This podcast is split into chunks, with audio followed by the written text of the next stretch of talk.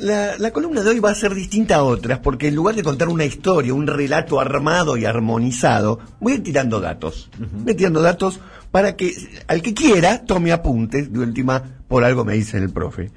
En 1920, hay un dato que tiró Murano que me llenó de curiosidad y ojalá Adrián Murano algún día pueda descubrir quién es ese jubilado. No te metas con Murano. No, no, al contrario. Ese jubilado que él dice que es el que más cobra en la Argentina y que cobra 800 mil pesos por mes. Lo único que nos adelantó es que es un miembro del Poder Judicial. Bueno, a base de eso, empecé a investigar sobre el tema de los sueldos de los jueces y les voy a tirar algunos datos. Ustedes saben que nuestro Poder Judicial está hecho a imagen y semejanza del Poder Judicial norteamericano. De hecho, hubo una discusión famosa entre Alberdi y Sarmiento, porque si no se puede transportar un Poder Judicial de un país y ponerlo en otro tan distinto, pero eh, de hecho es lo que hicieron. Y en 1920, la Corte Suprema de Justicia de Estados Unidos declaró que cobrarle un impuesto a las ganancias a los jueces era inconstitucional. Hasta ahí, hasta ahí todo como acá. Pero esto generó un debate tremendo, largo, y en 1939, escuchen esto, en 1939 el juez Frankfurter dictaminó que era trivializar el sentido de la intangibilidad de los jueces y los derechos no pueden garantizar inmunidad a, participar como todos los ciudadanos en el mantenimiento de la carga del gobierno. Es decir, la Corte Suprema de Justicia de los Estados Unidos dijo que era una barbaridad dictaminar que los jueces no pueden pagar impuestos a las ganancias. Pero eso no lo copiaron. Eso no lo copiaron. Eso no lo copiaron. Pero este dato no lo dice nadie. En Estados Unidos se cobra el impuesto a las ganancias a los jueces. ¿Por qué nadie dice este dato? Bien, siguiendo. Vieron que el otro día hablábamos de qué pasó, por qué le dicen su señoría, por qué se llama Corte Suprema, por qué incluso a los jueces, le- a los abogados le dicen letrados, como si nosotros que somos Ah, ile- iletrados. iletrados, porque son los únicos letrados, o esto de llamarse doctores. Y el que dio una pauta sobre esto en un momento tan lejano como 1835 fue un hombre que se llamaba Alexis de Tocqueville, que escribió un libro muy famoso que lo leen en todas las facultades de ciencias Democracia sociales. en América, ¿no? La democracia en América, exactamente. Y cuando analiza esa democracia en América que a él lo asustaba, porque él era un aristócrata, se dedicó a mirar lo que era Estados Unidos y quedó asustado, pero al mismo tiempo admirado, porque dijo, nunca había algo tan democrático. Y dijo, el único consuelo, el único sector que todavía mantiene algo de aristocrático es el Poder Judicial. Dijo, y el hecho de que pongan como última garantía a un juez es justamente la garantía de que no va a quedar todo en manos de la loca democracia plebeya. Así que si por algo les parece que la justicia funciona como funciona, no es por un error, está absolutamente planificado, es una ingeniería política para que no, cree ma- no quede en manos de la loca, democracia plebeya. En el reglamento, y miren cómo es la historia de cómo se fue armando el Poder Judicial en la Argentina. La primera vez, porque en la Revolución de Mayo de 1810 ni- no le dieron bolilla al Poder Judicial, tampoco se le dio demasiada bolilla en los años siguientes, es decir, siguió eh, rigiendo el derecho español, pero en 1817, por primera vez, se votó un reglamento provisorio del Congreso de Tucumán, en el que quisieron hablar o tratar de, de pensar cómo va a ser el Poder Judicial. Y dijeron pocas cosas, pero una de las cosas que dijeron es, tiene que haber independencia del Poder Judicial y hay que generar la estabilidad de los jueces y que los sueldos sean libres de descuento.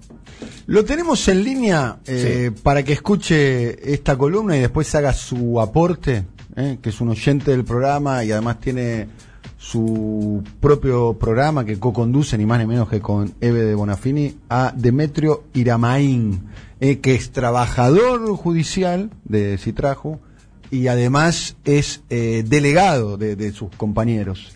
Eh, Demetrio, ¿cómo estás? ¿Qué tal, Daniel? Bueno, ¿Cómo estás? Muy mu- bien. Muchas gracias por, por, por escucharnos y demás. Bueno, va a completar entonces la, la columna el profe y después te queremos escuchar a vos, que Perfecto. seguramente tenés algo para decir con respecto al tema de las jubilaciones de los jueces y demás, para, para, para contarnos a- al resto. Profe. Bueno, Demetrio, tome apunte de lo que estoy diciendo, por favor. La constitución, la primera que se intentó, fue la de 1819, una constitución que ni bien se terminó de redactar, quedó caduca, porque ninguna de las provincias la aceptó, porque entre otras cosas era burdamente monárquica, la hicieron para agradar al sector extranjero. Entre otras cosas se había dicho que, por ejemplo, la Corte Suprema tenía que usar esa, esa, esa toga y la peluca como la usaban eh, y la usan, la usaban en Estados Unidos y en Inglaterra. Bueno, pero ahí también se preocuparon por la independencia judicial y por la intangibilidad de los salarios de los jueces. En ese momento, esa medida era progresista porque justamente los poderes le pasaban por encima al Poder Judicial. Ahora, seguirla manteniendo, e incluso con lo que leímos de la este, Constitución de Estados Unidos, que no pueden pagar ni el impuesto para que se mantenga el Estado y la sociedad, eso ya no es un derecho, es un privilegio. En el Congreso convocado en 1826, que tampoco logró sus objetivos, la Constitución que dictaron instituyó la estabilidad del juez, la intangibilidad de los sueldos, este, pero estos fracasos se plasmaron luego este, todas estas cosas que se escribieron, se plasmaron luego en la Constitución de 1853, que increíblemente esa Constitución prácticamente no habla, no habla casi nada del Poder Judicial. Dice que tiene que haber un Poder Judicial, dice dos o tres cosas, pero no se especifica mucho cómo tiene que ser ese Poder Judicial. Pero hubo un debate muy interesante y me, me gustaría traer la figura de alguien que por ahí es muy poco conocido, que es el, el señor Vicente Quesada estoy seguro que la mayoría no lo conoce, yo tampoco lo conocía. ¿El qué dijo? ¿Qué dijo Vicente Quesada en el medio del debate? Dijo, el modelo norteamericano no es válido en nuestro sistema porque su organización este, no corresponde con nuestra cultura política y la cultura en general. Y dice, si le llegamos a dar a los jueces la última palabra de todo lo que decide el Poder Ejecutivo y de todo lo que decide el Parlamento, estamos creando pequeños dictadores. Y al mismo tiempo dijo, que la Constitución contemplaba modos de evitar leyes inconstitucionales y no tenía que ser el juez el que decida eso, sino que tenía que ser el mismo Parlamento. Habría que buscar, como ocurre en Europa, alguna forma de que el mismo Parlamento diga esta ley es constitucional o inconstitucional, pero que no quede en manos la última palabra de los jueces. Y el ministro de ese momento, que llamaba Campillo, elogió la forma de elección de los jueces que al no proceder del pueblo, como los otros poderes, estaban apartados de las pasiones. Es decir, lo que están buscando justamente es que esté apartado del pueblo, el Poder Judicial, apartado de la pasión quiere decir apartado de lo que decide en general el pueblo cuando tiene ciertas este, voluntades. El primero que quiso hacer una Corte Suprema de Justicia fue Urquiza, justo José de Urquiza, y fue como una especie de blooper. Designó a los cinco miembros de la Corte y no se presentó ninguno. El primer día que tenía que funcionar no fue ninguno. Y esto nos dice un poco de la poca importancia que se le daba. La mayoría de los tipos elegidos les iba mucho mejor en el sector privado y por lo tanto no les interesó el cargo. Y volvió a pasar con la primera Corte Suprema Argentina, que fue la de 1862, que instituyó Mitre, en el que eligió a Valentina Alsina, Francisco de las Carreras, Salvador María del Carril, Francisco Delgado, José Barros Pasos y como este procurador general a Francisco Pico. ¿Qué pasó ahí? Pusieron como presidente al Alcina y Alcina rechazó el cargo. Por lo tanto, la primer Corte Suprema de Justicia de la Argentina funcionó con cuatro miembros cuando tenía que funcionar con cinco, porque para Alcina sentía que estaba para otra cosa. hubo que construir, hubo que construir, no fue algo natural, construir esto de que la gente acepte que un juez decida sobre tus problemas con otro no alguien tenía un problema con otro, era más probable que se agarre a trompadas o se maten a que vayan a buscar a un juez a que decida. Y para construir eso había que hacer que alguien que es evidentemente una persona que es una tercera opinión, que estudió un poco de leyes pero es una tercera opinión, para que esa persona se le dé el aura, esa aura mágica de que en realidad no está decidiendo un tipo, sino que está diciendo, está decidiendo la justicia, hubo que construirlo y por eso no es casual la forma en que se construyó, por ejemplo, el Palacio de Justicia. El Palacio de Justicia tiene todas las enormidades, las columnas, la arquitectura. Es un palacio francés. Es un palacio francés construido durante muchísimo tiempo y uno si entra ahí se siente un poco intimidado. Mm. Es como construían las grandes iglesias para que la gente le tenga miedo a Dios. Entonces, eso de construir a la señoría, de construir la manera en que... Eh, en una época si un abogado no tenía corbata, el juez ni lo escuchaba.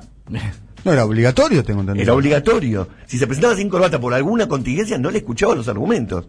Este, todo eso se va fabricando, es una especie de construcción cultural, y a los jueces se le da una cantidad de privilegios que en sí mismo está pensado como una aristocracia dentro de un sistema republicano. Porque si no, no le daban bolilla, tardó mucho tiempo en construirse el Poder Judicial, más allá de que ya estaba la ley. Y hoy es un poder que se reproduce a sí mismo, porque para ser juez casi que tendrías, tenés que ser juez, ¿no? Sí. O tenés que ser integrante del Poder Judicial. Un abogado muy calificado eh, no puede eh, ser, ser juez. En realidad puede desde el punto de vista legal, pero eh, no desde el punto de vista de lo, de lo real, de Bueno, lo, de lo formal. Te lo metieron a Rosencrantz directamente en un estudio privado y te lo metieron en la Corte Suprema. Este, hay algunos casos, pero justamente no era la tradición. No era la tradición. Esto fue un. Lo sacaron de los negocios, de, de- de otros de Clarín, y lo pusieron en la Corte Suprema. Ahora, Pero ¿Qué? no es lo usual. Lo No, usual es que no. eh, se reproduce a sí mismo. Exacto, salvo el, El principio. poder. Salvo el principio que nadie tenía carrera y entonces eligieron a quienes eligieron, a todos los antirrocistas que iban encontrando por el camino, los metieron en la Corte Suprema. Ahora, cada vez que se intentó hablar o cuestionar estos privilegios de los jueces, son los jueces que tienen la prerrogativa de tener la última palabra los que dijeron no.